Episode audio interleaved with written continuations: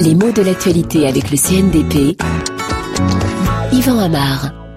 Tea Party. Voilà une expression étrange qui a fait irruption dans la vie politique depuis quelques jours, enfin peut-être un petit peu plus longtemps que cela, mais les élections américaines de mi-mandat, il y a à peine 48 heures, ont multiplié les apparitions de ce terme dans les médias américains. Pas seulement américains d'ailleurs, on en parle beaucoup en France dans les médias francophones.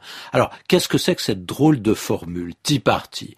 Ça désigne un groupe d'intérêt assez flou. Ce n'est pas un parti politique proprement dit, disons que c'est une mouvance, une réaction épidermique, extrémiste d'ailleurs, à la politique de Barack Obama, à sa politique, mais aussi à sa personne, il faut le dire, et à tout ce qu'il représente. Alors, le Tea Party, quelles que soient ses formes, s'oppose bien sûr au parti d'Obama, le parti démocrate, mais embarrasse aussi peut-être le parti républicain en se situant à sa droite et en jouant sur ce qu'on peut appeler un populisme qui déborde largement les pratiques habituelles et utilise les nouveaux médias sans contrôle, sans éthique et sans limite. Alors, pourquoi Tea Party pourquoi utiliser l'expression en anglais? On dit bien parti républicain, parti démocrate, et même pour les Britanniques, on parle de travaillistes et de conservateurs, c'est-à-dire qu'on traduit.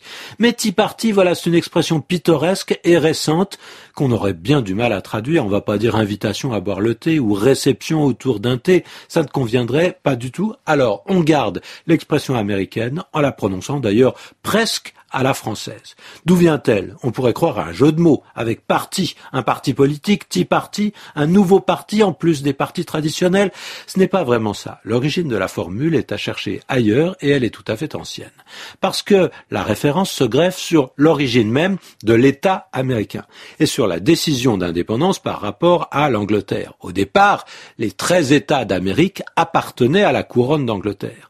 En 1773, eh bien, les relations sont très tendues entre ces 13 États et la Grande-Bretagne. Le commerce du thé, tout un symbole, hein, c'est très actif et ça concentre beaucoup de mécontentement, surtout à propos du régime des taxes qui avantage la Compagnie des Indes orientales. Commerce difficile, ponctué par quelques actions illégales, annonciatrices de la guerre d'indépendance. Alors on est le 16 octobre 73 à Boston, grand port commerçant, euh, là où les premiers colons anglais sont installés, où ils ont prospéré, et on voit que des marchands se déguisent en indiens Mohawks, ils montent à bord des bateaux marchands britanniques et ils jettent à l'eau toute la cargaison de thé. Une action spectaculaire, un geste symbolique qui accélère le processus et dont on se souvient encore sous le terme Tea Party. Donc, on le voit, le nom de ce mouvement aujourd'hui essaye de se rattacher à la naissance symbolique des États-Unis, violente, fière, identifiée au Nouveau Monde, mais en même temps rattachée au négoce, à la libre entreprise et aux lois du profit des entrepreneurs.